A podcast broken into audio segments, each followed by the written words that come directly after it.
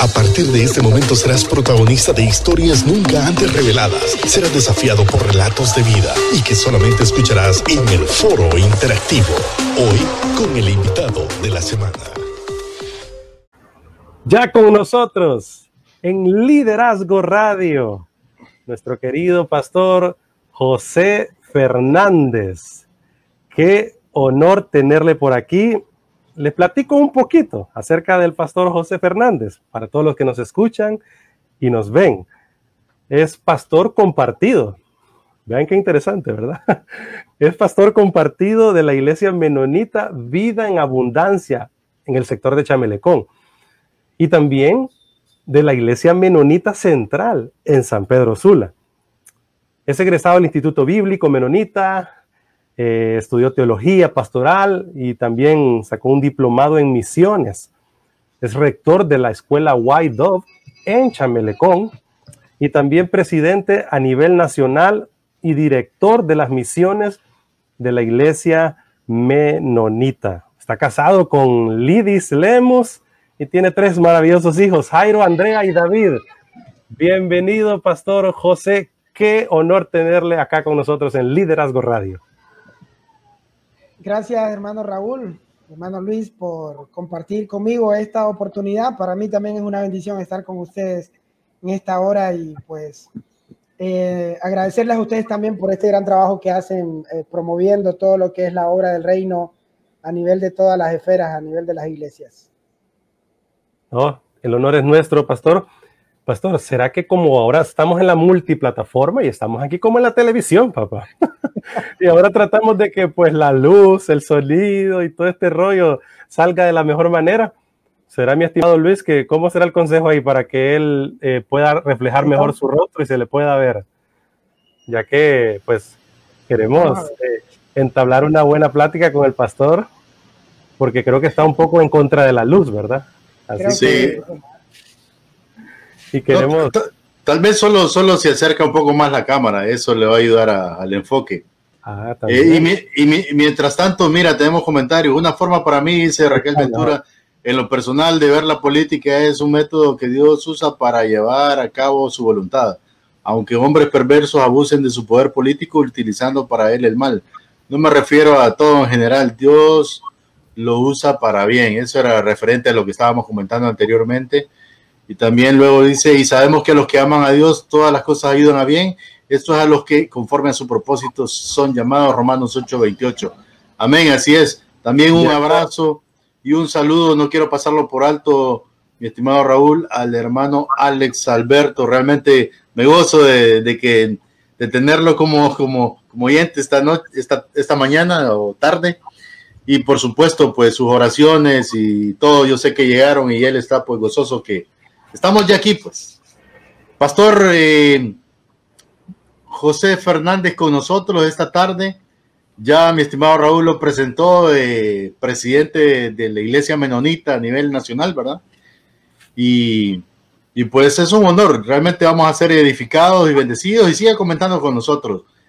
Eh, bueno, ya ahí ya se le ve un poquito mejor, pastor. Yo creo que es cuestión de luz, pero no, no se preocupe. O sea, Vamos a tratar de, ponerlo en grande aquí para que sea mejor. Esta tarde, mañana o noche, donde quiera que usted nos esté sintonizando, seremos desafiados e inspirados a través de esta plática entre amigos con el pastor José Fernández, un pastor joven, con mucho... Viejo los caminos, dijo alguien por ahí, pastor. Eh, un pastor joven que me agrada mucho, ¿verdad? Porque la iglesia necesita esa fuerza, esa vitalidad, esa creatividad de los jóvenes. ¿Cómo ha vivido esta experiencia, pastor, del 2020 que acabamos de terminar tras esta pandemia mundial del COVID-19? Luego, allá finalizando el 2020, por noviembre, fuimos eh, en Honduras, eh, pues golpeados por dos huracanes en dos semanas prácticamente, ETA y OTA y el sector de Chamelecón fue muy eh, pues afectado, ¿verdad? Con las inundaciones que se dieron. Y también la zona norte de nuestro país, donde está entablada, eh, establecida la ciudad de San Pedro Sula, nervio y motor del país. Más del 60% del Producto Interno Bruto se produce acá. Y estamos iniciando este 2021 con nuevos retos políticos, año político en Honduras, año político en Estados Unidos, que está cerca de nosotros, muchos movimientos sociales, el tema también de salud mental. Así que se vienen muchos retos. ¿Cómo ha experimentado, Pastor José, toda esta situación y todo este contexto que hemos vivido? Bueno, de nuevo, Raúl y Luis, gracias por la oportunidad. Yo he estado, bueno, a, a nivel de la iglesia, a nivel de la misión, estamos como ya convencidos que ha sido un año, un año para retar a la iglesia a considerar su papel. Em, vamos a hablar desde nuestra experiencia, porque creo que durante mucho tiempo como iglesia nosotros em, estuvimos haciendo un trabajo, valoro ese trabajo, lo honro, cada, cada ministerio de la ciudad, cada ministerio de la nación. Sin embargo, creo que hay cosas que si somos muy honestos, em, no estábamos tan preparados para poder enfrentar. Y creo que tampoco vamos a quedarnos lamentando por eso. Es decir, durante el proceso nos hemos tenido que venir ambientando, haciendo arreglos, haciendo, bueno, eh, estos recursos que ahora para algunos de los pastores, me sumo, ¿verdad? No eran como algo tan, tan este, a la mano para usar. Ahora hemos tenido que dar avances y ver cómo se consigue, yo diría, dos áreas de la vida de la iglesia que son trascendentales, que es la administración, seguimiento de, de sus miembros y por otro lado la proclamación, la tarea de cómo seguimos alcanzando a personas para Cristo y cómo seguimos instalando el reino del Señor en este mundo. Así que para mí el año 2020 fue como cuando yo llegaba al colegio y, y el maestro entraba y decía, hoy hay una prueba rápida, así que todo el mundo guarde sus libros, guarde sus cuadernos y vamos a, a, hacer una prueba de lo que vimos en la clase anterior. Y todos nos quedábamos sorprendidos porque sin previo aviso algo, algo llegó y, y, nos cambió la normalidad eh, del rumbo de ese día. Creo que algo pasó en 2020 que cambió la normalidad de la vida de la iglesia, pero que por otro lado también ha generado una oportunidad grandísima de rediseño, una oportunidad grandísima también para poder tocar a gente a través de gente que no podíamos tocar por los medios comunes, pero que ahora en, en las puertas, en las condiciones que se están abriendo en las comunidades, podemos tener acceso a ellos. Así que eh, pienso que para mí la palabra. ¿Cómo cree que salimos de esa prueba? ¿Cómo cree que salimos primero la humanidad? No sé, láncese ahí un porcentaje, si aplazado o, aprobado, y cómo sale la iglesia. Dígame. Bueno, eh, creo que eh, en los términos de la iglesia, bueno, no podríamos medirlo como los medíamos, ¿verdad? Ya en, en las áreas académicas, pero yo sí creo que, bueno, el mundo entero yo sabe que me, me tomo como parámetro lo que ha pasado en las naciones desarrolladas. Y si las naciones desarrolladas, que eran supuestamente la élite en ciencia, en, recursos, en, en, condiciones para la sociedad, han prácticamente tenido un impacto incluso mucho mayor que el nuestro, eso nos habla de cómo el mundo está preparado para este tipo de contingencias. Pero por otro lado, creo que la iglesia también tenemos que reconocer con mucha sencillez y humildad que no estábamos tampoco preparados para algo así. Y, y creo que prueba de eso ha sido también que ha habido o hay ahora en la nación, algo que usted mencionaba, también mucha necesidad de darle seguimiento al tema emocional y psicológico en las personas. Le digo, eh, he tratado y, y, en la administración de los últimos meses, del último periodo del año, me ha tocado trabajar muchísimo con personas no solamente que no tienen a Dios, sino en su mayoría con gente que tiene a Dios en su corazón, pero que toda esta situación le ha generado una carga que es difícil administrar para ellos. Y eso habla de que necesitamos crecer mucho. Hay algo que las iglesias no estamos de repente logrando y es un impacto eh, en, la, en el fundamento de la vida de las personas como discípulos. Pienso, al menos es mi punto de vista.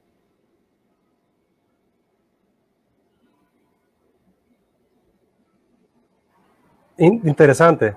Eh, personalmente, Luis, danos tu opinión y Pastor, usted la suya, yo también daré la mía. Personalmente, ¿cómo se han sentido estos últimos días, estas últimas semanas?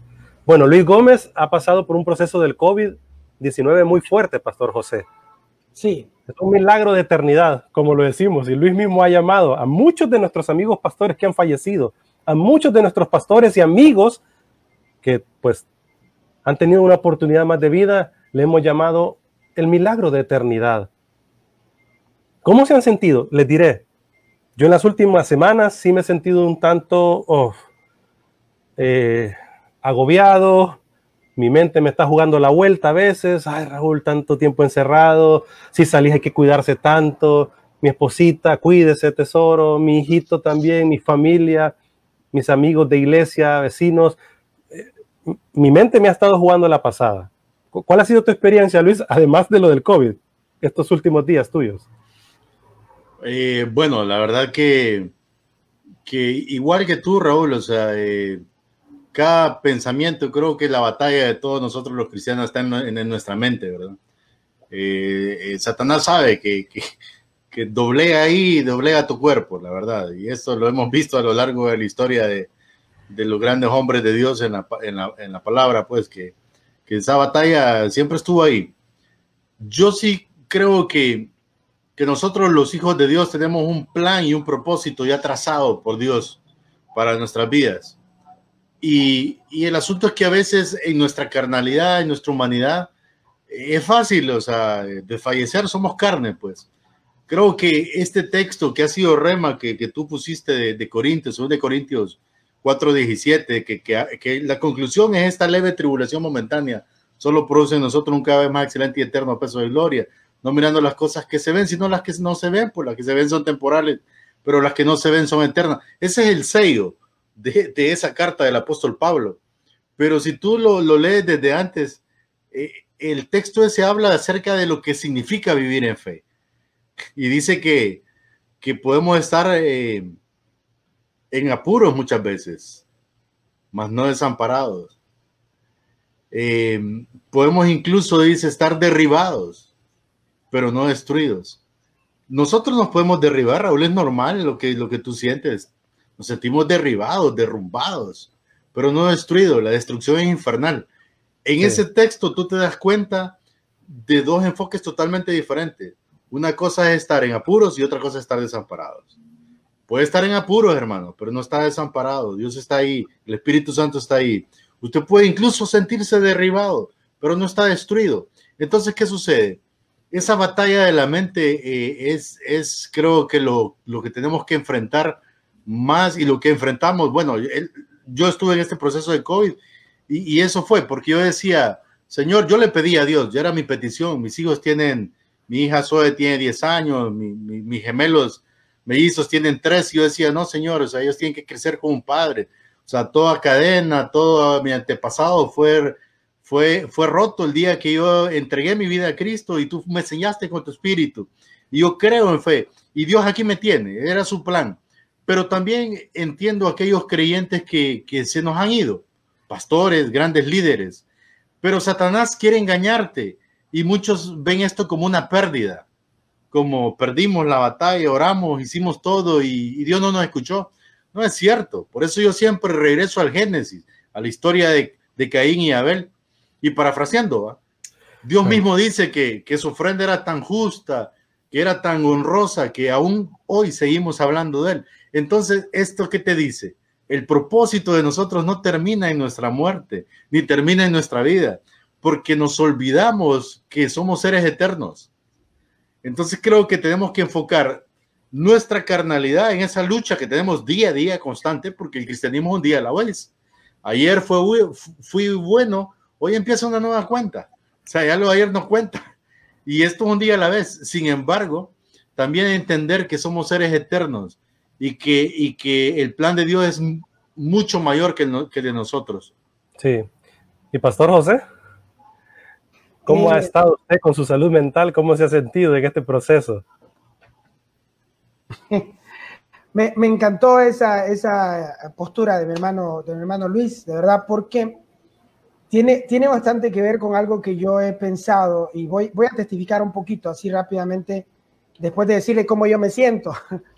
me he sentido, la verdad que sí, este, creo que no hay uno de nosotros, no hay un creyente, no hay alguien a quien, a quien le interese también discernir, ¿verdad?, los tiempos de Dios, que no se pregunte todos los días. Por ejemplo, una de las preguntas que, la mayoría se está haciendo, eh, nos estamos acercando realmente al regreso del Señor mientras vemos todo esto y seguimos haciéndonos preguntas. La gente entra en ambientes, ¿verdad?, de dimensiones apocalípticas y, y vuelve a resurgir todo esto. Hay personas que se acercan a nosotros los pastores, seguramente a ustedes les pasa, para preguntar, hermanos, ¿cómo encaja esto en, la, perspectiva de Cristo sobre el final de los tiempos, etcétera, etcétera? El punto es que eh, creo que lo que el hermano Luis mencionó es como lo más, lo más extraordinario que diferencia, pienso yo, las luchas de los cristianos de las luchas de la gente que no tiene su fe aún en Cristo y aún, voy a decirlo con todo respeto, con todo amor, aún de las personas que no profesan una fe cristiana porque la fe cristiana tiene su base en la promesa de la eternidad. O sea, eso cambia el panorama de la vida de un cristiano. Eso cambia el panorama de la vida de un, de un hombre de una mujer de Dios.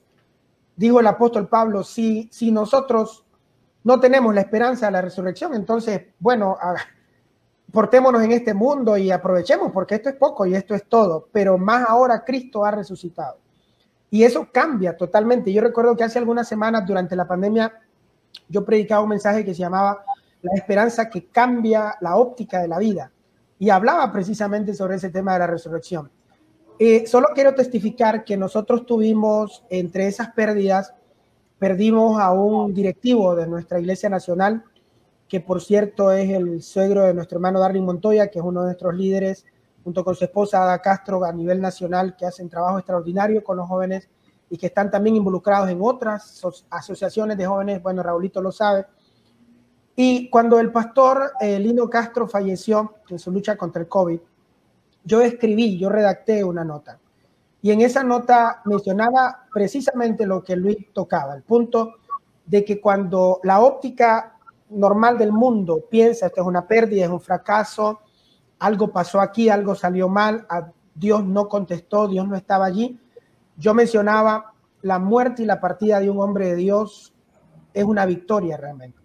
Cuando un hombre parte con su fe intacta, cuando está a minutos de irse de esta dimensión material, humana, para entrar en un nuevo momento de su relación con Dios, porque es la verdad.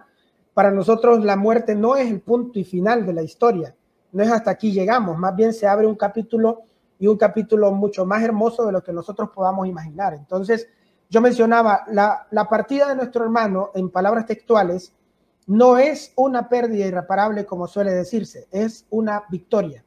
Porque este hombre nos ha demostrado, al igual que muchos, que podemos vivir una vida entera, aún en las peores circunstancias, con nuestra fe intacta y siguiendo sirviendo a los demás. Entonces, creo que tenemos que revestirnos más que nunca el pensamiento de eternidad, cuidarnos, ser prudentes, eh, cumplir todas las normas que podamos a nuestro alcance sin dejar de ser ese pueblo que el Señor espera que seamos. Tantos hombres y mujeres que han bendecido a la comunidad se nos han ido en estos meses, se han fijado, ¿verdad? Creo que hoy más que nunca debemos de aprender a honrar a las personas.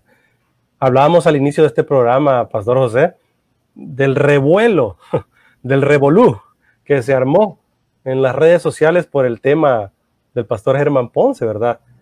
Anunciando que él se compromete ya con una persona eh, para casarse, ¿verdad? De nuevo, tras el fallecimiento de su esposa Ninosca hace dos años. Y se arma una cuestión tan difícil en las redes sociales que a veces uno no entiende, ¿verdad? De odio, destruir. Y yo creo que hoy más que nunca a mi hijo Santiago yo le estoy enseñando honra la palabra honra en hebreo significa peso. ¿A qué le estamos dando peso en la vida? Ah, mire, la balanza hacia dónde va cuando tú das honra. El peso hacia dónde se inclina. Y usted mencionó al pastor Castro, ¿verdad? El papá de Ada, de Ela, estos muchachos que nos han inspirado también tanto, ¿verdad? Estos muchachos menonitas que son maravillosos. También recuerdo ahorita al misionero Delin Hoover, que lo perdimos también en esta pandemia. Mi corazón se sintió tan triste ese día que recibí la noticia, Pastor José, porque lo traté un poco a él, ¿verdad? Eh, no como hubiera querido tal vez eh, conocerle, ¿verdad? Y caminar juntos, pero un hombre que tras que lo conocí, yo sé que un hombre entregado a la comunidad y este misionero fallece en la pandemia. No falleció de COVID, ¿verdad, pastor? Pero un hombre que dejó un legado maravilloso y creo que hay que enseñarle a las nuevas generaciones a honrar esos legados. Eh, ¿Qué piensa al respecto, Pastor José? Me gusta, me gusta esa, esa postura, Raúl, porque justo, justo creo que cuando yo hablaba del rediseño de la vida de la iglesia, creo que justo necesitamos reencontrarnos con esa honra a la gente que está dando su vida a causa de la obra del Señor. Yo creo que ahora resalta algunas cosas, y lo voy a decir también con mucho respeto, resalta porque nos está doliendo que la gente se nos vaya sin poder hacer al menos un homenaje digno para ellos. Nos ha pasado con muchas personas que se nos fueron y no pudimos ni siquiera tener como, como normalmente o como en, tiempos normales. Nosotros tenemos esas ceremonias lindísimas con biografías, con, con reconocimientos a las familias. Al menos a mí como pastor ha sido algo que me ha, me ha calado muy duro, muy profundo, porque a nivel de las congregaciones muchos de nuestros miembros han perdido familiares también y no hemos podido dar un acompañamiento como, como regularmente se hace. Ahora, hay una, tal vez una reflexión más profunda, más allá de esto, más allá del cumplimiento del protocolo, de la despedida de un hombre y una mujer de Dios, sino el hecho del reconocimiento de la vida de estas personas. Eh, cuando hablamos un poco acerca de, del hermano de Lynn, eh, que, que, tuve el privilegio sí de estar cerca suyo los últimos tres años, un socio en misiones extraordinario, un hombre del que aprendí y sigo aprendiendo lecciones de vida increíbles, de esfuerzo, de compromiso, de amor por las misiones, como hacía mucho tiempo yo no, no, no veía realmente una persona tan cercana a mí.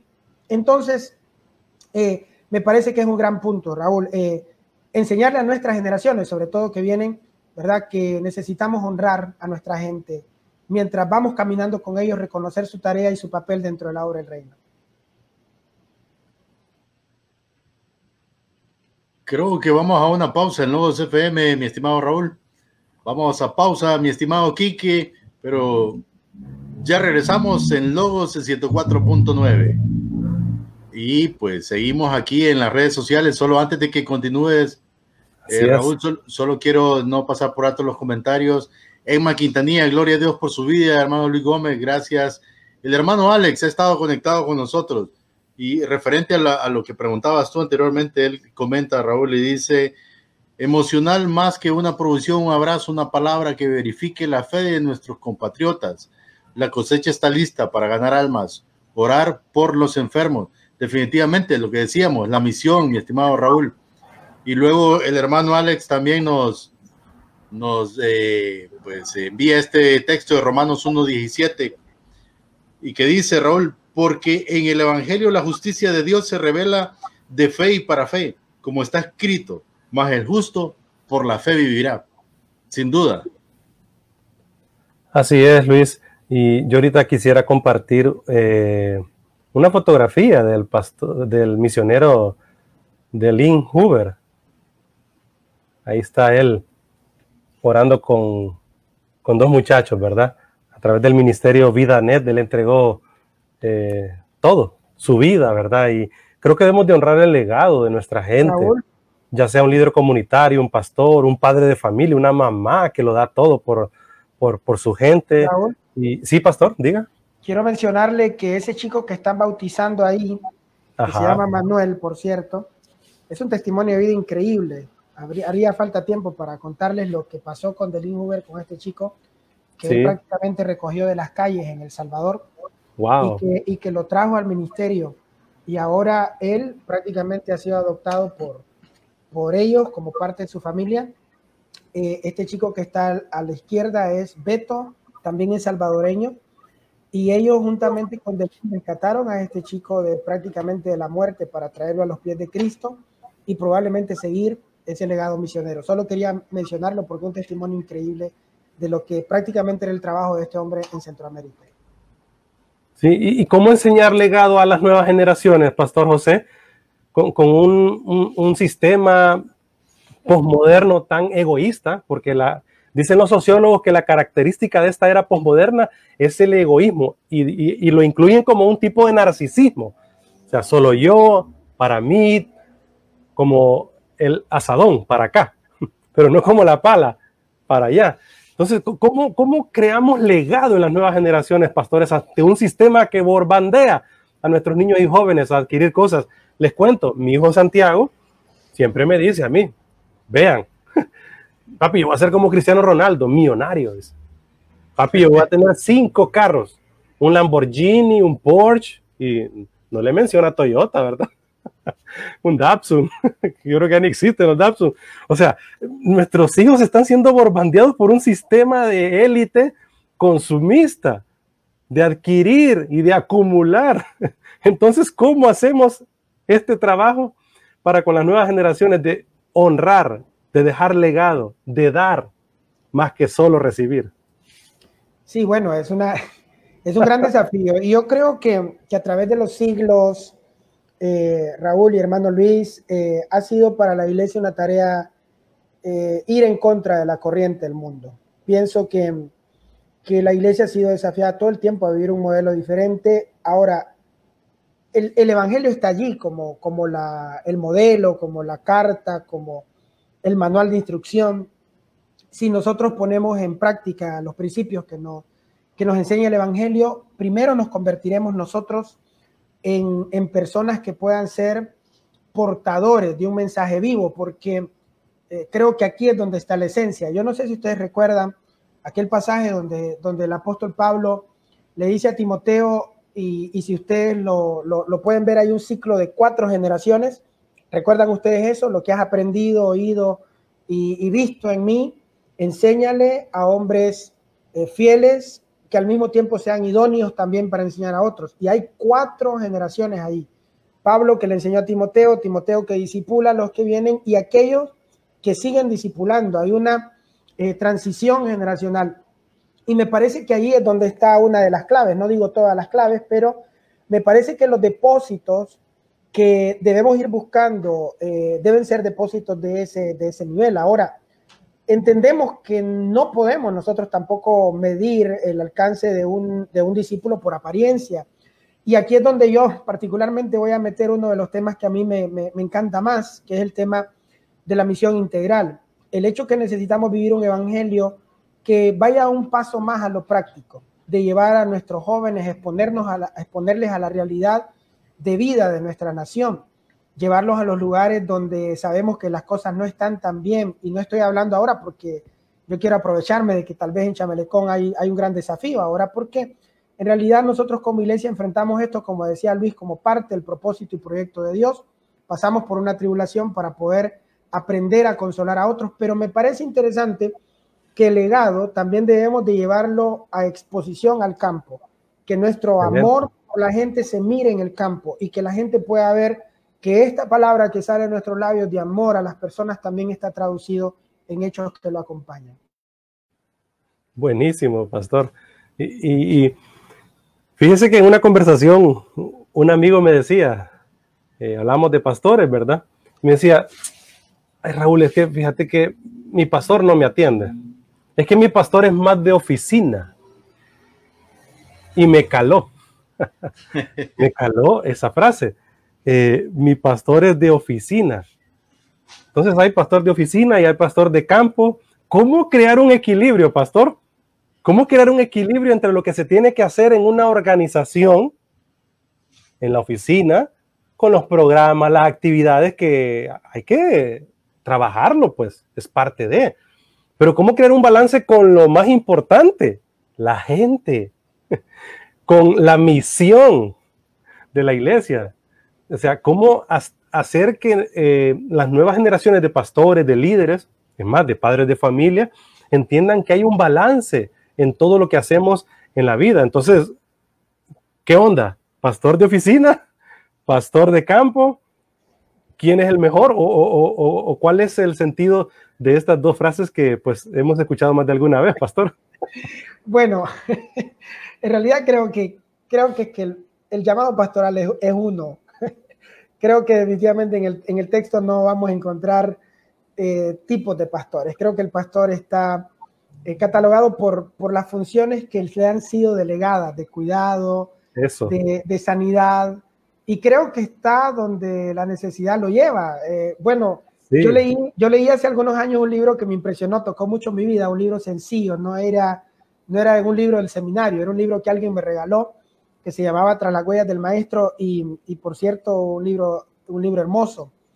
Y hablaba un poco acerca de cómo se hace la labor pastoral en el Medio Oriente, de cómo realmente cuando Jesús habló sobre la tarea pastoral, siendo él, ¿verdad?, un, judío, un habitante de la Palestina de aquella época, lo que estaba enmarcando era lo que la gente vivía a su alrededor. Y me llamó exageradamente la atención cuando leía en una experiencia de un pastor que a veces tenía que recorrer cinco o seis horas con sus ovejas para poder hallar un poco de agua para ellas y luego regresar. Lo que pasa es que nosotros aquí eh, no entendemos mucho esto y a mí me cuesta todavía. Estoy quizás 14, 15 años en el pastorado y para serles muy honesto, no es que no esté seguro que tengo el llamado pastoral, pero todavía estoy como en esa línea de entender mi tarea. Y yo creo que aquí hay una situación bien interesante. Yo creo que dentro de la iglesia, y al menos en la perspectiva anabautista, de donde nuestra misión procede, como ustedes lo conocerán históricamente, el, el, pastoreo no es una tarea de una figura específica, sino una tarea de, de varias personas al interior de la iglesia. Creo que eso sería una respuesta. Creo que algunos tienen una gran habilidad para la parte organizativa, planificar, para presupuestar, para, para poder gestionar, incluso, que es una parte importantísima de un proyecto. Yo puedo ser extraordinario en el campo, pero si no tengo plata para hacer proyectos, ¿cómo lo hago? Entonces creo que el pastoreo hay que ampliarlo. Creo que debemos hacer que esta unción pastoral, por decir así, corra sobre muchas personas y que nos complementemos que estén los de la oficina, que estén los de presupuestos, que estén los de gestión y que estén los que como yo nos encanta andar rebotando en las montañas, por ejemplo, o andar haciendo algún trabajo misionero específico en el campo. Entonces, creo que por ahí, Raulito, iría mi punto de vista sobre este tema. Todos somos necesarios, pero también la iglesia puede compartir mucho más la tarea pastoral. Sin embargo, entonces, si no hay un equilibrio, puede suceder eh, lo que me decía este amigo de la frase que utilizaba, que mi pastor no me atiende, ¿verdad? Por a veces estar enfocado solamente en los programas y las actividades. Y para muestra un botón de lo que el pastor José Fernández realiza en su comunidad, pastor, yo tengo aquí un par de videos que quiero que miremos y oigamos. A ver si Luis nos puede ayudar a compartirlo. Esto es en el sector Chamelucón adoradores los que adoran el Espíritu, Padre anda buscando. Yo le ruego que esta noche, como lo hemos hecho anteriormente, hay eh, muchos motivos porque de gracias, muchas cosas porque bendecir al Señor en medio de las circunstancias. Sabemos que cada uno de nosotros tiene un desafío. ¿Nos puede describir, pastor, lo que está sucediendo aquí en el video que estamos viendo? ¿Y en qué momento fue esto? Sí, e, esto fue, esto fue mm, exactamente como a principios de, de diciembre, después de que nos había impactado la, la, segunda, la segunda oleada de IOTA. Habíamos trabajado un par de semanas, bueno, menos de dos semanas con limpieza en la comunidad. Este edificio es el edificio de la escuela donde estábamos albergados con toda esta gente que está allí. Todavía unas 40 y algo personas porque junto con mi esposa y mis hijos, pues pasamos la experiencia de las dos llenas aquí en Chamelecón, eh, con la diferencia que en la segunda llena hicimos un protocolo de evacuación mucho más, más efectivo y solo habíamos unos pocos varones que nos quedamos. Así que mm, pudimos pasar para rehabilitar todo lo que había que rehabilitar. Y aquí estamos en uno de nuestros devocionales. Justamente en ese momento, eh, ahí es interesante ver todo el grupo de personas. Esta, toda esta gente se quedó con nosotros en la llena me llama la atención porque toda esta idea que estamos manejando sobre el rediseño de la iglesia eh, fue sacado de esta experiencia de campo estos últimos dos meses. Tuvimos tiempos de adoración profundos, tiempos de administración profundos, tiempos de ver milagros del Señor, porque toda nuestra gente estuvo expuesta durante mucho tiempo, no teníamos posibilidades de cuidarnos, por ejemplo, y ahí donde el milagro de la eternidad se hizo presente, ¿verdad? Cuidando y guardando nuestras vidas en medio de personas que de repente estábamos trabajando en nuestras casas de día. Esta es la zona del templo y ahí estamos en una, en una reunión donde si usted mira el video por Facebook va a notar una presencia de Dios impresionante y algo muy hermoso que está ocurriendo. Entonces era parte de lo que hacíamos durante el día trabajando en las casas y en la noche reuniéndonos para adorar al Señor. Así, ustedes pueden ver a los chicos con sus botas puestas. Impresionante realmente, algo muy hermoso, Raúl, lo que está pasando ahí. Y, Pastor José, el Señor nos removió de nuestro status quo. El Señor este 2020 que acabamos de terminar e, e, iniciamos este 2021, nos está removiendo el status quo, o sea, de los templos, eh, bien organizados, bien estructurados, con alfombras, con sillas, aire acondicionado, buen sonido, y, eso no está mal, pero hemos sido removidos a, a hacer iglesia y ser iglesia donde estemos, ¿no le parece? Exacto, en las condiciones en las que estemos. Eso es lo que estaba ahí planteando precisamente al inicio de esa pequeña reflexión antes de comenzar a adorar. Era que los verdaderos adoradores de los que hablaba el Señor no tenían condicionantes a su alrededor. No había condicionantes para ellos. Y yo creo que la experiencia que nos hemos llevado aquí a nivel de la iglesia, yo creo que muchas iglesias, porque quiero ser honesto con esto y muy claro, no solo el pastor José Chamelecón, hay muchos hermanos y hermanas que han luchado en sus comunidades haciendo que la luz de Cristo, juntamente con el apoyo de ustedes, porque también no podríamos hacer esto solo. Recibimos apoyo de diferentes organizaciones, pero esta parte realmente es algo extraordinario. A mí me, me, hace, bueno, ahorita que lo, lo veo, me hace recordar ese momento, realmente es muy impresionante lo que ocurre mientras estamos adorando como iglesia en un pasillo, en un pasillo de la escuela no podemos reunirnos en el templo porque el templo en este momento, cuando estamos haciendo este devocional, está lleno de lodo, el altar está destruido. Para que tengan una idea, el, agua subió a una altura de nueve pies aquí en estos edificios, nueve pies. Wow. Estamos hablando de 2.50 metros y un poco más. Entonces, es impresionante cómo Dios le, dio a, a, nuestra gente ese, ese, como decía Raulito, esa idea de que bueno, somos removidos para poder discernir qué es lo que realmente como hombres y mujeres de Dios más necesitamos, que es la presencia de Dios con nosotros donde quiera que estemos. Te, miro callado, Luis. Te escucho así como que, ¿verdad? La, verdad, igual, la verdad, igual que, que nuestros escuchas, estoy impresionado realmente por, por este testimonio de, vida, porque vemos al pastor Fernández eh, en el campo, en el lugar, o sea, más allá de, esa batalla mental que, que, tenemos en momentos, resurge el espíritu, ese espíritu que está entre nosotros, porque Jesús dijo, os dejo al Espíritu Santo, y solo lo podemos activar o contristar, y yo lo veo activado aquí en medio de estas personas que están eh, en medio del odio y de todo, y realmente me gozo eh, eh, con el ministerio que representa el hermano Pastor Fernández, porque en su momento pues me tocó ir a, traer a algunos familiares de mi esposa a un albergue y iban unos niños eh, con fiebre y, con Raúl empezamos a conectar y, la iglesia que estaba disponible era Menonita Central. Ahí estaban atendiendo, ahí los atendieron, ahí les dieron medicamentos. Entonces realmente eh, eh, la iglesia menonita está haciendo luz en esta ciudad, porque eso se trata, ser la sal y la luz, Raúl.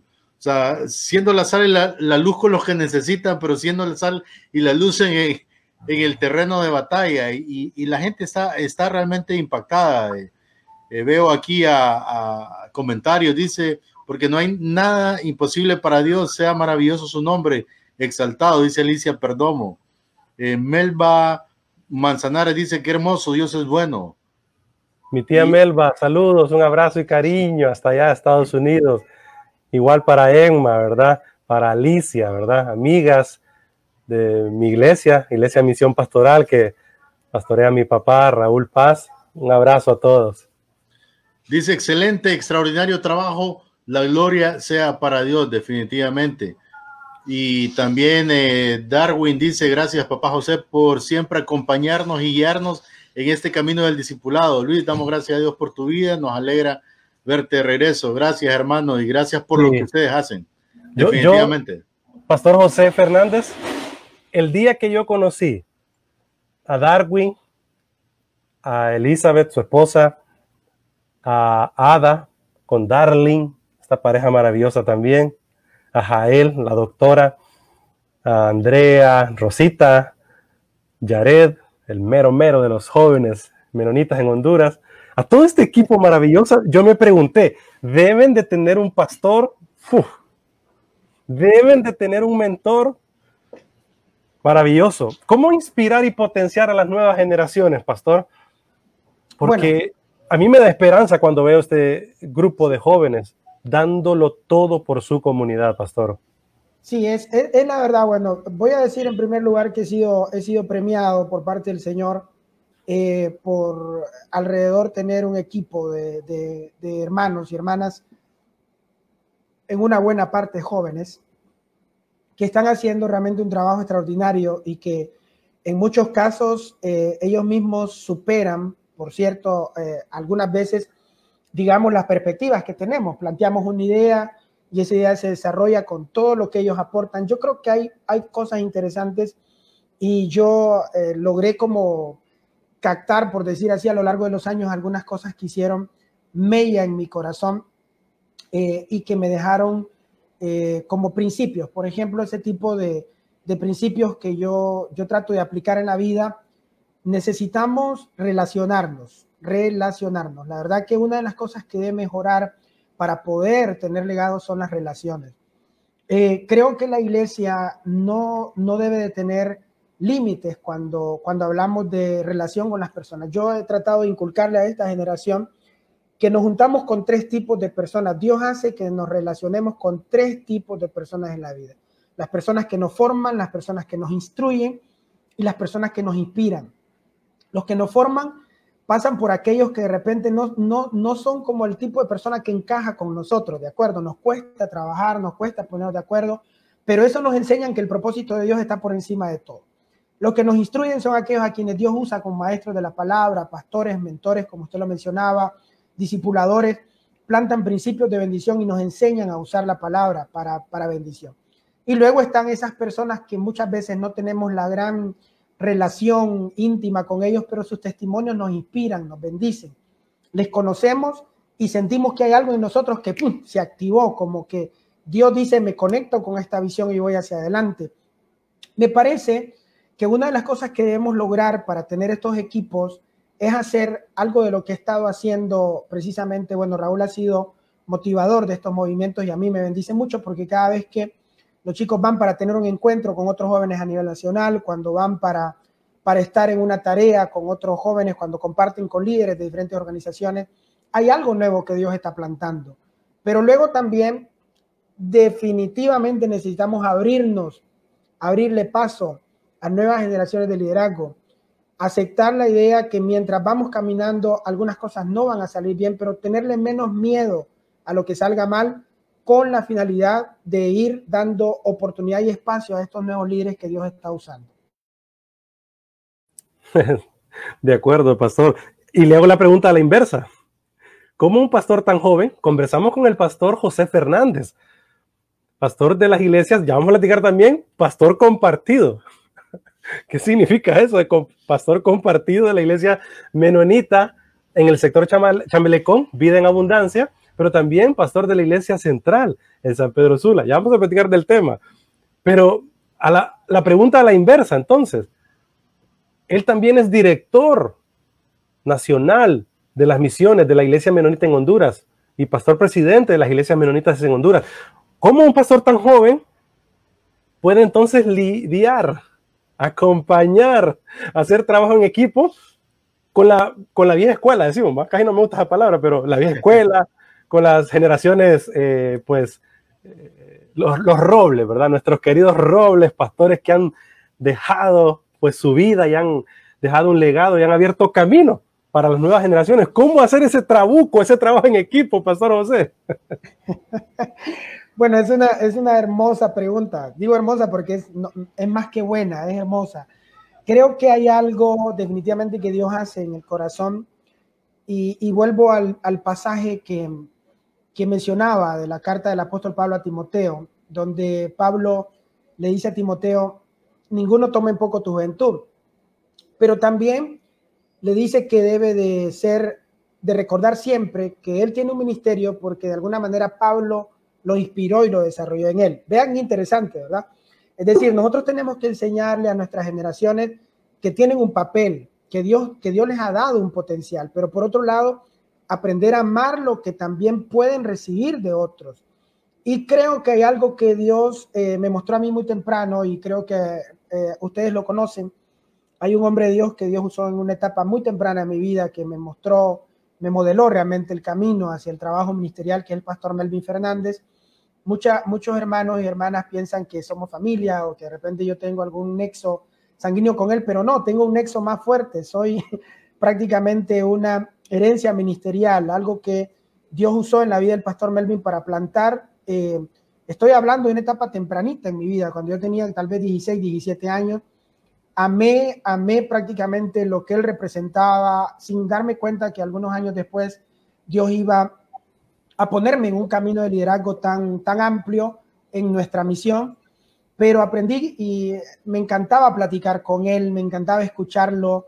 Fue algo que realmente Dios hizo y que creo que, por cierto, este, e, en, este tema, eh, eso es algo que también debemos llevar a cabo. Yo hablaba en, el, en la participación anterior sobre las relaciones, pero ya está bien, podemos tener gente en conferencias, podemos tener gente en talleres, en, en espacios hermosos, cientos, miles de personas, pero la, la administración más poderosa de mi vida fueron esas pláticas persona a persona. Fueron esas pláticas en el corredor de una cabaña, esas pláticas en sentados comiendo algo en algún lugar que ministraron mi vida, esa oración privada, ese consejo en la madrugada cuando las cosas no van bien. Yo recuerdo, y lo voy a testificar para la gloria del Señor esto, que yo escribí un correo en una madrugada del mes de marzo de 2013 al pastor Melvin, que él me contestó unas horas después porque yo estaba en una situación crítica aquí en Chamelecón, porque en Chamelecón no solo nos golpea el río, también hemos sido una comunidad sufrida por el tema de violencia, marginamiento, ustedes ya lo conocen. Y recuerdo que ese correo trajo tanta bendición a mi vida porque era como, como una señal de que había alguien que aunque no estábamos juntos físicamente, yo podía sentir esa cobertura de Dios sobre mi vida. Entonces creo que algo que el Señor me, mostró muy temprano en la vida es que hay riqueza en las generaciones que vienen detrás nuestro. Que no es cierto que todo lo, todo lo hicieron mal, que no es cierto que ah, esto ya no funciona, esto ya no sirve. No, admiro que muchos de estos pastores hicieron trabajos extraordinarios con menos de la mitad de los recursos que nosotros ahora tenemos. Es impresionante lo que se logró en épocas anteriores. Hay que honrar eso y, precisamente hablando sobre el tema de la honra, eh, eso, eso tiene mucho que ver. Por otro lado, creo también, amados hermanos que están ahora con nosotros en el programa, que pasa también por el hecho de que nosotros aprendamos a hacer, a desarrollar el amor, el amor, pero ese amor que no condiciona, ese amor que acepta, ese amor que interpreta a cada uno como parte del propósito del reino.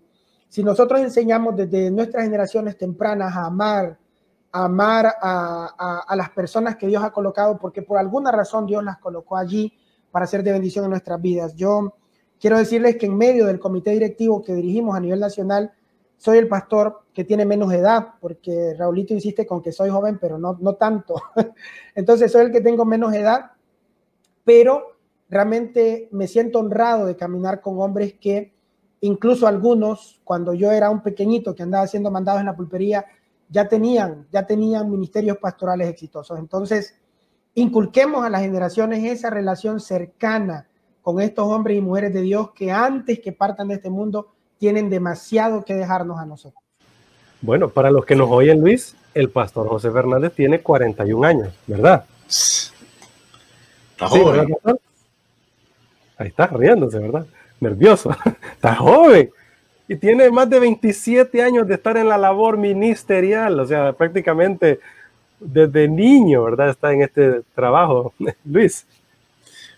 Bueno, eh, Doris Yesenia López dice saludos y bendiciones a todos, especial a mi pastor José, dice. Eh, pastor Fernández, José Fernández, siempre con Raúl decimos, eh, en, nuestra, en nuestra mente limitada, que hemos visto que muchos líderes hoy día no tienen sucesores. A veces nos mm. hemos preguntado, ¿y si esta iglesia, el pastor ya no está, quién queda? Y de hecho, nos hemos visto enfrentados en algún momento eh, nosotros con esto, cuando algún líder ha estado mal de salud y que, y que decimos, ¿y quién va a quedar? Y, y, y los relevos. Pero no quiero responsabilizar a la generación, a esos robles, como decía Raúl, sino más bien, o sea, yo lo veo a usted aquí, de luego de escucharle gran parte de su testimonio, Está Raúl, que es hijo de pastor, aunque Raúl no es pastor porque es hijo de pastor y no porque tiene un llamado, porque Dios lo llamó y porque se ha desarrollado en, el proceso. Aclaro, porque normalmente a veces, como es hijo de pastor, ya le adjudican.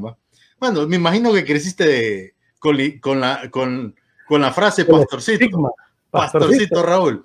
Pero bueno, pero, pero en sí, habemos tres jóvenes, jóvenes adultos.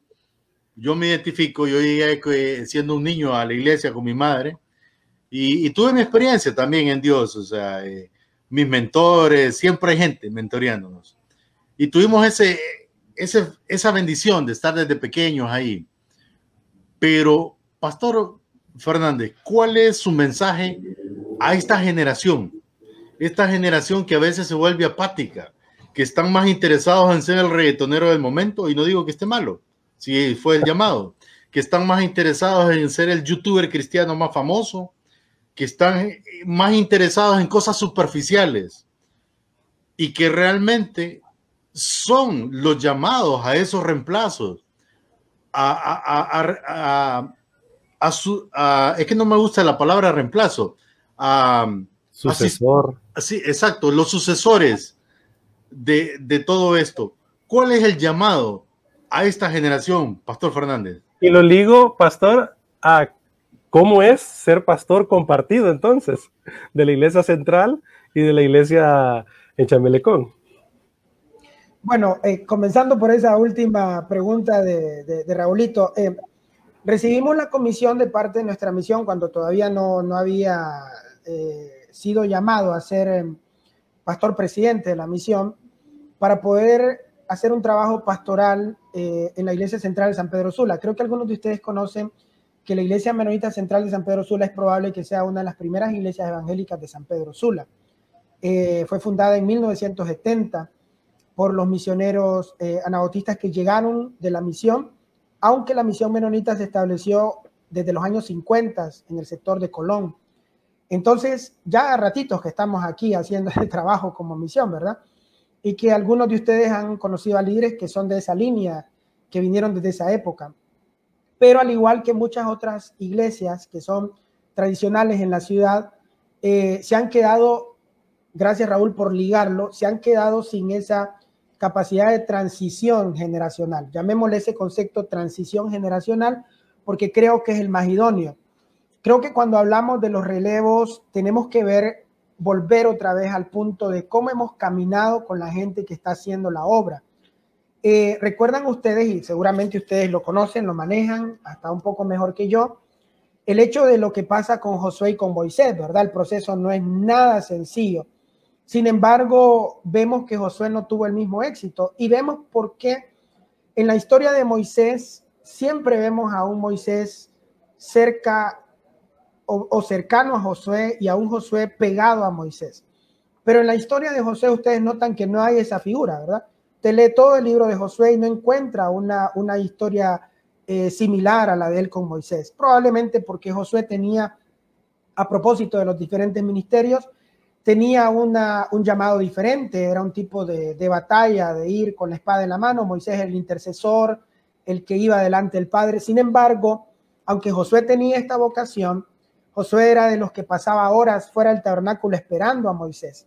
Y creo que una de las cosas que nosotros vamos a, necesitar mucho es orar por un avivamiento del espíritu en las generaciones porque hay cosas que nosotros no podemos lograr en la vida de los jóvenes y de los hermanos adultos o adultas o ancianos. No podemos lograr que ellos quieran realmente servir a Dios a menos que el fuego del espíritu los invada. Creo que cuando ese fuego del espíritu llega a una persona, ese anhelo, ese deseo por la presencia de Dios, creo que todo cambia ahí.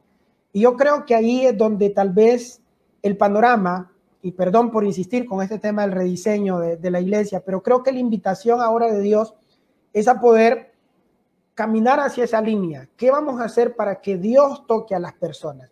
Perfecto, tenemos personas extraordinarias en el campo, tenemos personas que, que saben mucho de Biblia, figuras realmente extraordinarias de liderazgo en la ciudad, en la nación, pero preguntémonos, ¿esto está realmente llevando a la gente más cerca de Dios? Tenemos gente ahora que está fuera del tabernáculo esperando qué fue lo que Dios dictaminó para su vida o para la vida de la nación.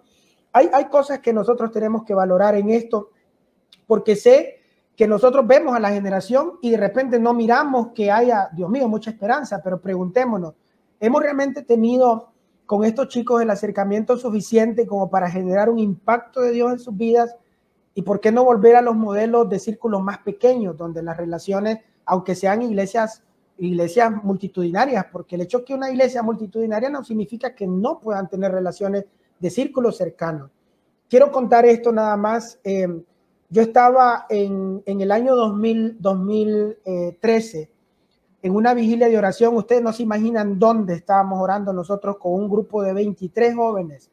Me tomé el espacio suspendí actividades ministeriales personales ese fin de semana para irme con un grupo de 23 jóvenes a orar a un lugar que se llama el Llano de la Virgen en La Esperanza, en Tibucá, que son de nuestros lugares favoritos para visitar. Y pasamos la noche orando, pero no era como una vigilia convencional. Ahí habían churros, habían cosas que los jóvenes normalmente quieren, pero dedicábamos lapsos de media hora, una hora para orar intensamente en el Espíritu y yo vi cómo esos jóvenes al bajar de ese, de ese monte, esos tiempos de oración, que fueron varios, realmente vieron muchas cosas que Dios obró. Les voy a comentar por qué. Íbamos a esas vigilias de oración teniendo propósitos. Uno de los propósitos era orar por uno de nuestros pastores que estaba, bueno, que estaba eh, batallando entre la vida y la muerte por un cáncer de pulmón. Cuando nosotros oramos con esos chicos por ese pastor y ese pastor a las dos semanas fue diagnosticado libre de esa enfermedad, ellos se quedaron impresionados. Dijeron, realmente mi oración tiene un impacto en el ambiente espiritual. Tenemos que provocar esto. Lo que decía Raúl, dejar un poquito de lado la parte que tiene que ver con esto, de estar dentro de estas cuatro paredes, salir, llevar a estos grupos pequeños, hablarles, eh, comer con ellos, este, conocer sus inquietudes, porque muchas veces queremos, queremos que los líderes surjan como algo como algo natural. Tenemos una gran iglesia, no sé qué pasa, tenemos los recursos, tenemos todas las condiciones y aquí no surgen líderes, porque el liderazgo surge de la relación personal, de la relación de grupos pequeños, del conocer los intereses de las personas. Mientras eso no ocurra y mientras el Espíritu Santo no encuentre esa dimensión donde hablar a nuestras generaciones, difícilmente vamos a lograr un impacto en ellas. Así que hemos logrado esto ahora con el trabajo misionero. Sí, Estamos conversando con el pastor José Fernández de la Iglesia Menonita Central y también director nacional, ¿verdad?, de las iglesias menonitas en Honduras. Vamos a la pausa comercial en Logos FM y regresamos. Pero continuamos aquí en la multiplataforma, ¿verdad? Ya estamos en la última etapa de esta plática desafiante e inspiradora, que creo que deberá tener una segunda parte porque a mí se me han quedado ahí preguntas y quisiera pues eh, platicar sobre otras temáticas, pero bueno, eh, hemos quedado picados, ¿verdad? Así que vamos hacia eh, una segunda parte, ¿no te parece, Luis?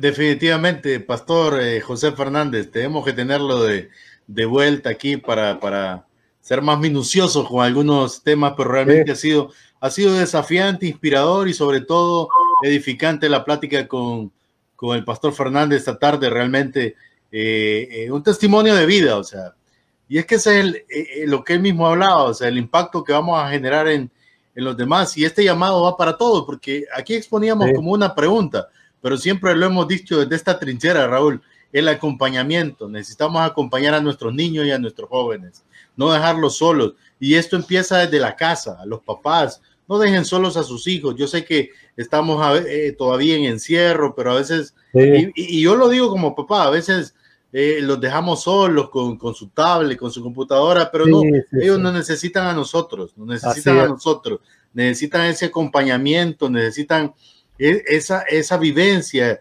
Y, y si me preguntan a mí cuál es la fórmula, no la sé. El Espíritu Santo nos va a guiar y, Él nos va guiando. Y que somos perfectos, no. Nos equivocamos y en este proceso estamos. Sí, y, buena pregunta, Luis. Eh, la vamos a hacer al, iniciar ya eh, el último segmento en Logos FM, ¿verdad? Para que podamos darle un consejo a las familias que nos escuchan con este encerramiento, ¿verdad? Con esta situación eh, de crisis emocional, ¿verdad? Nuestros niños están sufriendo.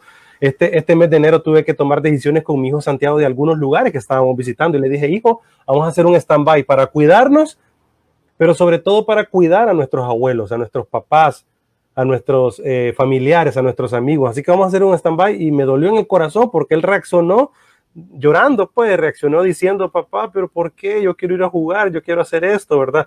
Así que, Pastor eh, José, vamos hacia ese sentido en esta última etapa. Y, Pastor, así, eh, ¿qué hobbies le gusta a usted hacer cuando no está, pues, metido en el ministerio? ¿Qué, ¿Qué cosa le gusta hacer mientras usted no está en la labor ministerial y en el trabajo de la iglesia? ¿Con qué cosa se distrae? Usted dice, ah, esto me relaja. ¿Ah? Bueno, gran, una pregunta eh, que está fuera de lo convencional, ¿verdad? Sí, tengo, tengo varias cosas que me gusta hacer. La verdad que hay, hay algo que me encanta hacer, que es recorrer montañas. No nací en la montaña, pero eh, yo nací en el barrio Cabañas, en San Pedro Sula. Eh, la verdad que les digo que soy San Pedrano de cepa, nací en marzo. Ya se imaginan ustedes la calor, ¿verdad? Así que a mí el frío me pone un poco indispuesto. Pero eh, a pesar de eso, cuando conocí el ambiente de la montaña fue algo que comenzó a generar en mí una, una pasión bien bonita. Pero aparte de eso, eh, hacemos, hacemos como varias actividades. Tengo el privilegio de que mis hijos son ya, ya un poco, eh, bueno, ya están ah, en una etapa avanzada de su juventud y podemos hasta jugar pelota juntos, ya. Puedo apartar un tiempo para ir a estar con ellos y nos gusta mucho también hacer, hacer asados en casa. Es parte de la... ¡Qué rico! De, lo, ¿Cuándo llegamos por ahí? bueno, vamos a coordinar con el flaco, con Darwin, para que lo invite a Raulito cuando estemos ya habilitados para esto. Y nos gusta este, también hacer eso. Eh, jugamos juegos de mesa. Ah, Soy un amante de los juegos de mesa. ¿Como eh, cuáles? Dama China es mi favorito. Ah. Es mi favorito. Y también, bueno, nuestros hijos disfrutan mucho el monopolio. Hemos pasado en, etapas anteriores también en, mucho, mucho tiempo invertido en una partida de monopolio, ¿verdad? Entonces, por ahí vamos. esas son algunas de las cosas que nos gusta hacer. Estamos, de regreso. Sí, sí, Luis. Estamos de regreso en Logos FM, así que continuamos y estamos con el pastor José Fernández, presidente de la iglesia menonita, eh, partido entre dos iglesias y todo lo que hemos desarrollado esta tarde y hablaba un poco ahorita mientras estamos en, en pausa acerca de, de cuáles son sus, sus, hobbies. hobbies, su entretenimiento. Y bueno, continuamos en esta... Fútbol, nos dijo que fútbol, nos dijo que los juegos de mesa, dama china, monopolio, ya me remontó también ahí a mis días de, de esos juegos de mesa, ahora casi ya no lo hago mucho, ¿verdad? Damero, me gustaba mucho el damero. Y, y, le gusta la cantada, ¿verdad, pastor? Escucho que, que le hace mucho, tiene un bonito grupo de música en la iglesia, tiene una muy buena banda.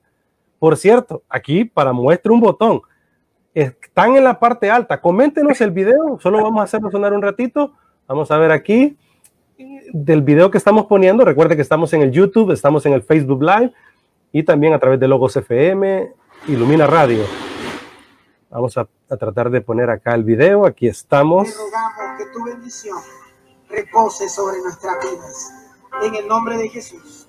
En el nombre de Jesús. Ella es mi hija Andrea, la que se va a parar la par mía. Ah, ok. Y nárrenos dónde está, pastor. Bueno, esta es una de las cosas más tremendas que nos pasó durante la llena. Esta, esta es la terraza del, de la segunda planta del edificio de la escuela. Y no teníamos un solo lugar limpio abajo para poder hacer una reunión de adoración. Así que con los chicos nos ocurrió que podíamos llevar equipo prácticamente a la tercera planta. y, el tema es que ante esta época prácticamente no había una sola iglesia en la comunidad que había se había reunido durante los últimos, eh, prácticamente los últimos 30 días. Montamos el equipo en la terraza y, y mandamos desde ahí una intercesión a toda la comunidad. Alguien me cuenta que probablemente esto se escuchó como a como a 10 cuadras a la redonda, 10, 15 cuadras, y la gente se fue muy impactada porque, porque en medio de la tragedia había alguien que estaba adorando al Señor. Y fue bien interesante. Bueno, ahí se puede ver un poco el ángulo, es, es muy alto, estamos hablando de unos 7 metros más o menos de altura donde estamos allí. Nuestra gente de sonido, tuvimos la banda, estuvimos ministrando. Bueno, ahí están los tanques de agua. Sí. Escuchamos a su hija, pastor. Qué linda la voz. Oiga, escuchemos. Hoy sueños me suscitarán, lo creo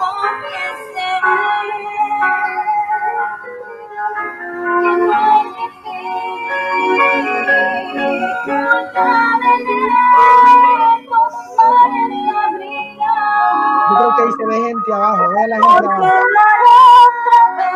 Gente se acercó para poder adorar con nosotros. Desde ahí están las calles repletas de lodo. Tremendo. Impresionante, sí. Ahí hay gente que está allí, en lo que se mira al fondo es el templo, todavía está inundado, prácticamente hay mucho lodo en la calle Impresionante, ¿verdad? Wow, desafiante e inspirador.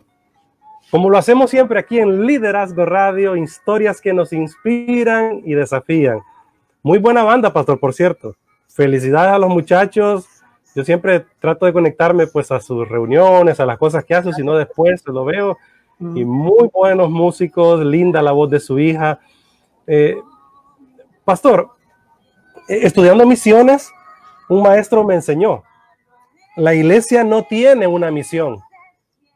Y me quedé pensando, es la misión quien tiene una iglesia. Y esto me hace pensar cómo, cómo ser una iglesia misionera hoy en estos tiempos, pero una iglesia misionera no de los que envía a África, allá a Oceanía, allá a lo lejos solamente, sino una iglesia misionera global. Global. Sí, er, bueno, es, es, un hermoso, es un hermoso concepto, Raúl, porque creo más bien que que prácticamente la comunidad es el primer campo de entrenamiento. Una de las cosas por las que no hemos tenido éxito en el trabajo probablemente misionero a nivel general, eh, yo me quedaba impresionado ahora que, que nos juntamos con Delin Huber y conocí un poco de lo que hace la iglesia en Costa Rica, por ejemplo. Y, y en Costa Rica, sinceramente, bueno, algunos de ustedes creo que conocen un poco el ambiente, no hay una iglesia evangélica tan numerosa ni tan prominente como es la iglesia evangélica en Honduras. Sin embargo, Costa Rica es el país probablemente de Latinoamérica que tiene un trabajo misionero mucho más exitoso a nivel local y a nivel latino de continente y a nivel también internacional. Probablemente, digo, ¿verdad? En términos, obviamente, de, comparación de población, ¿verdad?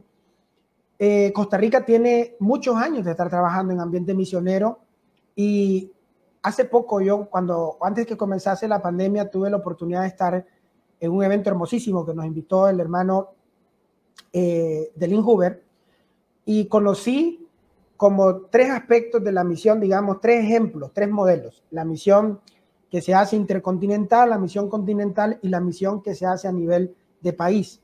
Y me encantó los tres elementos. Yo, o sea, yo quisiera pasar por los tres momentos en mi vida. Como ministro quisiera como hijo de Dios, como alguien que, que se ha apasionado por este tema, me gustaría pasar por los tres niveles. Pero para ser honesto, ¿cuál es el nivel que tengo más a mi alcance?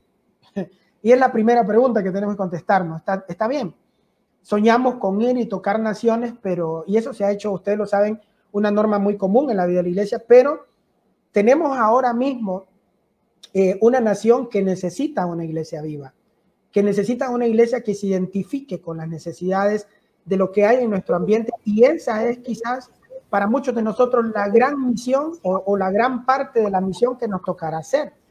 Sin embargo, mientras estamos desarrollando este carácter interno de servicio a la comunidad en cada iglesia, créanmelo, créanmelo, que definitivamente vamos a lograr que esa pasión siga creciendo y nos lleve a los siguientes niveles. Nosotros somos una comunidad de fe pequeña en Chamelecón, alrededor tal vez de unos 120 o 140 miembros eh, en total, ¿verdad? Sin contar tal vez visitas, algo con una congregación pequeña. Sin embargo, hace dos años pudimos ya colocar a una pareja de hermanos para servir en Costa Rica. Y hemos podido enviar eh, prácticamente eh, ayuda para trabajo misionero a otros países y estamos haciendo desde la comunidad de Chamelecón y la central en San Pedro Sula prácticamente un trabajo misionero en las montañas de Intibucá y Lempira que no ha parado en los últimos 10 años. Pero todo comenzó con el espíritu de servicio local. O sea, eh, usted no lo va a creer de la manera más, más sencilla, con campañas de limpieza comunitaria. Chicos, a mí algunos pastores me cuestionaron, les amo en el nombre de Jesús, porque cerramos un fin de semana la iglesia, sábado y domingo, cerrada la iglesia. ¿Por qué no vamos a culto, pastor? Porque vamos a ir a limpiar la comunidad. ¡Qué herejía! Nos vamos, no, por supuesto, eso estuve a punto yo de sufrir aquí. Es que yo digo que algunos cristianos le han dicho al Señor, Señor, no vengas el domingo porque es el culto principal, venimos el lunes porque no hay nada. Ustedes ya se imaginan, ya se imaginan. Bueno, fueron tan locas esas, esas actividades que, que, por cierto, ya yo era un pastor compartido en 2014 y venía de hacer el culto en la mañana en la central, así que yo andaba con mi corbata y, y mi ropa, bueno, mi traje de presencia pastoral y me quedaba en la calle con los chicos haciendo el trabajo de la limpieza toda esa tarde, noche, fines de semana entero que dedicamos. La gente se impresionaba, ¿por qué esta gente hace esto? ¿Por qué alguien quiere venir a limpiarme el exterior de mi patio. Y comenzó a surgir una gran posibilidad, una gran plataforma. Identificamos muchísimas necesidades en la comunidad y prácticamente en los últimos 12 años, Vida en Abundancia no ha parado de ser una iglesia misionera local. Eso se transportó a una misión fuera de, de la ciudad, a nivel de país, y ahora estamos soñando con entrar en ese nuevo momento de poder prepararnos en un proyecto misionero a cinco años para poder plantar eh, hermanos y hermanas en los lugares que tenemos conocimiento, donde todavía hay mucha necesidad de evangelio, todavía en lugares muy cercanos a nosotros como México y Colombia. Soñamos que va a ser la primera plataforma internacional para nosotros en trabajo misionero evangelístico y de ahí pues confío en el Señor, mis hijos o mis nietos tocarán naciones. Es un trabajo de paciencia, pero lo haremos. Excelente. Sintetíceme la labor con White la escuela White Up que está en el sector de Chamelecón, para que todos lo sepan. Parte de nuestro trabajo misionero eh, local en la comunidad fue identificar la necesidad de una educación con mayor oportunidad para nuestros hijos. La escuela White nace como una, como una alianza con el pastor Melvin Fernández y la, iglesia, y la escuela White en San Pedro Sula, eh, que es la escuela eh, matriz, por decirlo así, y comenzamos el proyecto en 2008 eh, la idea y el sueño era llevar educación de alto nivel, bilingüe, a niños sin oportunidades. Y así lo hemos logrado hasta ahora. Durante el año 2008 hasta el año 2013, a mediados, donde tuvimos que lamentablemente por el tema de violencia cerrar la, escuela, eh, servimos a más de 45 o 50 niños de la comunidad, gente de la iglesia y de la comunidad, niños que no hubieran tenido jamás acceso a una educación bilingüe a menos que el proyecto Guaidó captara fondos de donantes, de asociaciones, de organizaciones. Cerramos la escuela porque habría mucho que, como decía Raúl, que contar en esto. La violencia no nos permitió seguir operando. Yo fui eh, prácticamente un blanco, es, es un milagro también que tengo que contar. Pero luego reabrimos la escuela en 2017. Para la gloria del Señor, nos sorprendimos porque nosotros cerramos en, en 2013 la escuela con unos 56 alumnos y cuando reabrimos en, 2000, 2017, la escuela contaba con más de 100 alumnos. Actualmente tenemos 150 niños, donde la, un gran porcentaje de ellos son chicos que están becados de familias que no tendrían la posibilidad de una educación bilingüe de alto nivel. Y nuestro sueño es que de Chamelecom los chicos puedan salir preparados para enfrentar con mejores oportunidades su vida, no solo misionera, sino también a nivel de campo. Wow, extraordinario. Luis, tras bastidores, tú hiciste una pregunta muy importante respecto a los momentos que estamos viviendo y los retos de la familia, ¿verdad? Con nuestros niños, la salud emocional. Eh, ¿Puedes hacerla para que el pastor nos dé un consejo a todos? Bueno, antes que todo, eh, solo no quiero pasar por alto porque han estado interactuando nuestros oyentes, Raúl. El hermano Alex eh, nos mandaba una cita mientras hablaba el pastor Fernández y es Habacuc 2.14, eh, y él dice, y la tierra de Honduras será llena del conocimiento de la gloria como las aguas cubren la mar. Sin duda, lo creemos, esa es nuestra convicción de fe. Muchísimas gracias eh, a todos que han estado pues interactuando ahí. Mira, después de escuchar al pastor eh, Fernández, ya ni me acuerdo qué fue lo que pregunté, pero... Con respecto a los retos que estamos viviendo, ¿verdad? Como familias, el estrés, la, situación económica, el reto de nuestros hijos encerrados y también la situación de cuidarnos mucho, ¿verdad? Ante la realidad del COVID-19. Sí, no, claro. Eh, bueno, ya lo dijo Raúl, pastor, eh, ¿cuál es su, cuál es su, su, comentario al respecto? Porque eh, esta pandemia no, no se ha ido. Está, de hecho, yo, yo. Para algunos creo que sí ya se fue. Sí, estuve hace una semana demasiado relajado, hospitalizado algunos días. Sí. Y, y, la verdad, pues, solo les comparto, porque la mayoría, pues, no, no lo saben eh, no soy una persona de, que ha tenido enfermedades de base en absoluto, soy una persona sana, eh, ni siquiera he sido alérgico a la penicilina, vaya, por decir algo.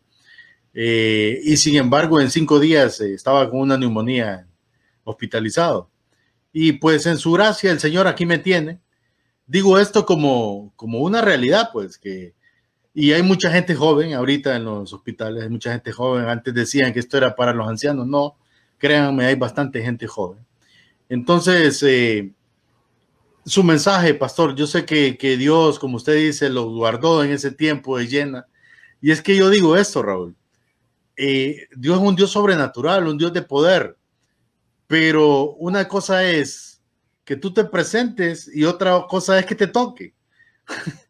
Eh, recuerdo yo, mi amigo Jorge, hace años, me decía, me hizo una pregunta, un misionero, amigo mío, misionero, él estuvo en Rumanía, y él me decía, ¿tú qué piensas del ecumenismo? Y ya, tú sabes, yo tenía 16 años, vale, saqué toda la cátedra, y que esto es mal, y que por aquí, por allá.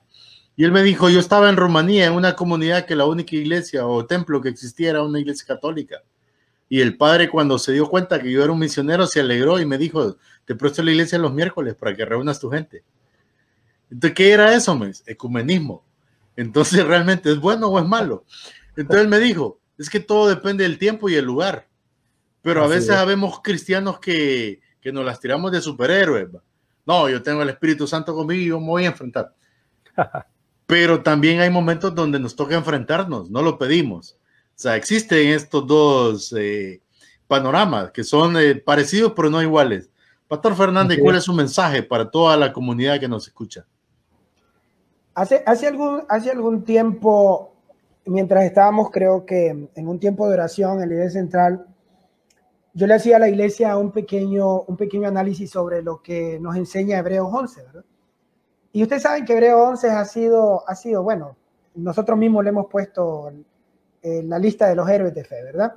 Y, y ahí hay algo que pasa, no digo siempre desapercibido, yo creo que ya cuando, cuando le ponemos atención y escuchamos a personas disertar sobre esto, notamos que hay dos tipos de personas allí. Ustedes se dan cuenta que mucha gente que por fe hizo proezas, milagros, recibió cosas extraordinarias, pero hay gente que por fe decidió aceptar también el martirio, que renunciaron a todo en el mundo, que sufrieron, que partieron de este mundo sin gloria, etcétera, etcétera. Entonces, en un análisis que yo hacía sobre esto, les decía a los hermanos, la misma fe que te hace hacer proezas es la fe que también te acompaña mientras sufres y la fe que, con la que tú puedes partir de este mundo. Yo recuerdo el gran debate cuando se acuerdan ustedes, a propósito que el hermano Raúl hablaba de nuestra, de nuestra línea hacia el tema musical, aunque no tengo una gran voz, no, lo puedan, no me lo van a creer, pero tengo eh, alguna experiencia como director del Ministerio de Alabanza antes de ser pastor. Y Dios nos concedió por uno de esos caprichos, caprichos del Señor, perdón que, que tal vez suene un poco extraño esto, pero esas cosas que Dios le gusta coronar a la gente sencilla, nos regalaron una grabación de un disco en 2009, así que yo me retiré, yo dije así como, como Zidane después de que ganó la, tercera Champions con el Madrid, me voy. y, este, yo dije, bueno, aquí quedamos esto, aquí de este legado, y ahí sigue el Ministerio de Alabanza. Nuestros hijos, los tres prácticamente son, músicos, y, es una cosa extraordinaria. Escuchar a los chicos realmente es una bendición y, verle fluir en este ambiente. Lo que les quiero comentar es que, que estábamos en este ambiente de, de, oración y yo les decía, es la misma fe. Eh, recuerdo ahorita que pasó con el hermano con el hermano, el Chapín, ¿verdad? ¿Cómo se llama? Se me escapa ahora. El autor de, de, Recibe toda la gloria, que murió de cáncer. Gracias, hermano. Mis disculpas para los hermanos Chapines. Este, Julio Melgar. Y, y, ese gran asunto, bueno, pasó por ahí porque Dios no le puso la mano encima, hasta con una declaración que Cristín de Clario, ¿se acuerdan ustedes? Hizo, y luego que por qué no se cumplió, etcétera. La gente busca controversia en todo. Pero la verdad es que la fe eh, no determina los propósitos de Dios. Nuestra fe nos ayuda a ir en medio de la realidad, siendo sabios con lo que Dios nos administra, con lo que Dios nos provee. La misma fe que te puede llevar a hacer, a recibir una sanidad, es la fe que te puede acompañar en un lugar cuando ya estás en las últimas. Y yo he admirado, porque he tenido el privilegio de ver a hermanos partir. Recuerdo que, ah, por cierto, al papá del flaco de Darwin, eh, lo visité cuatro horas antes de morir en el hospital y una de las preguntas que le hice al hermano fue, ¿cómo te sientes, hermano? ¿Te sientes listo? Dios está contigo aquí. Me dijo, pastor, estoy listo. Nunca en mi vida había visto un hombre con tanta convicción sabiendo que estaba a horas de partir. Me impresionó, fue algo que marcó mi vida. O sea, la fe, la fe funciona en los momentos en que nosotros no tenemos alternativas humanas. Ahora, cuando se agotan las alternativas humanas, entonces entramos en la dimensión de lo sobrenatural. ¿Qué es lo que la iglesia tiene ahora a la mano? Úselo. ¿Qué es lo que tenemos? Tenemos protocolos, usémoslos.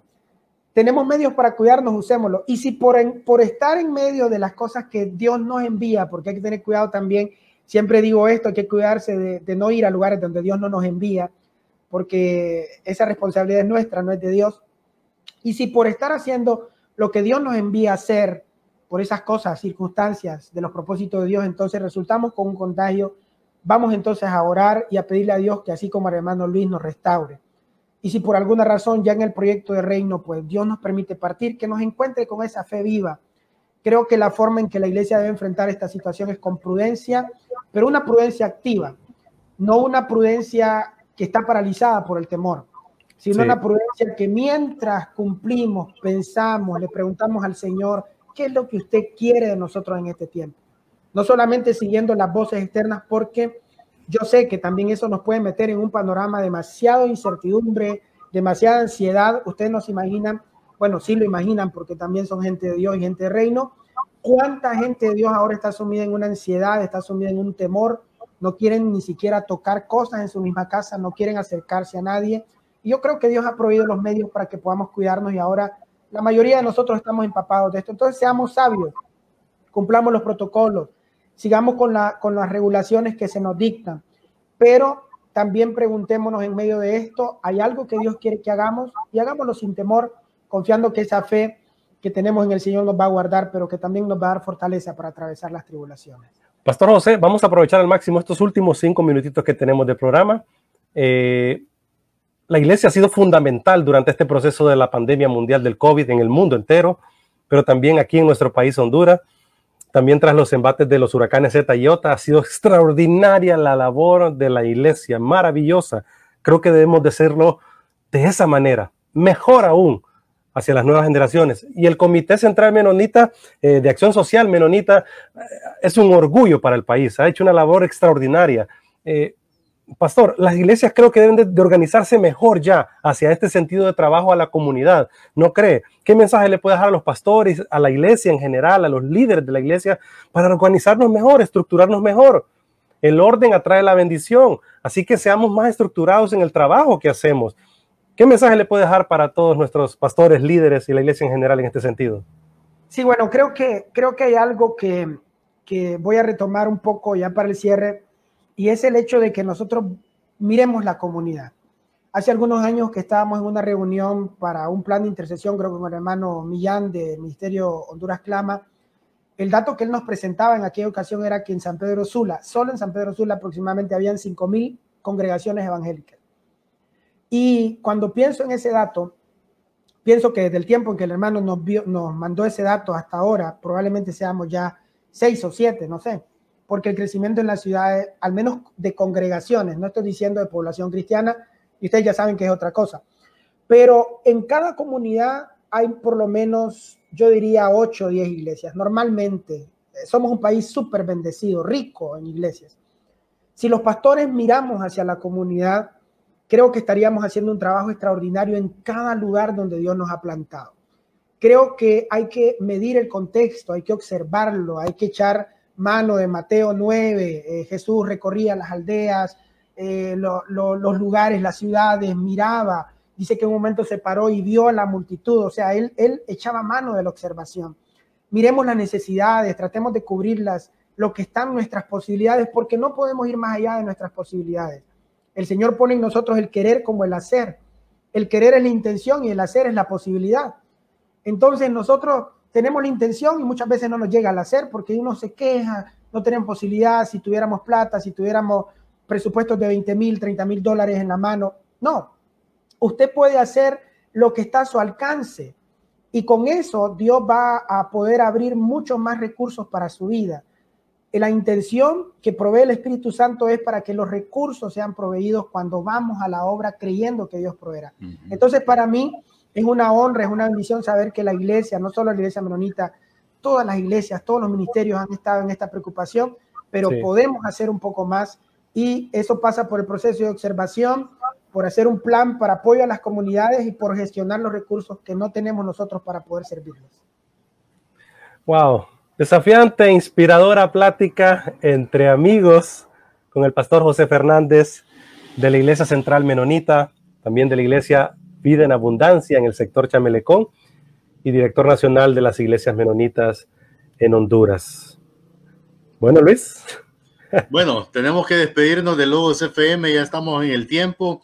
Gracias por haber estado con nosotros y siempre nos encontramos cada sábado aquí en Liderazgo y porque liderar es servir e inspirar, mi estimado Raúl. Hazgo por tu país, por tu familia y por tu vida.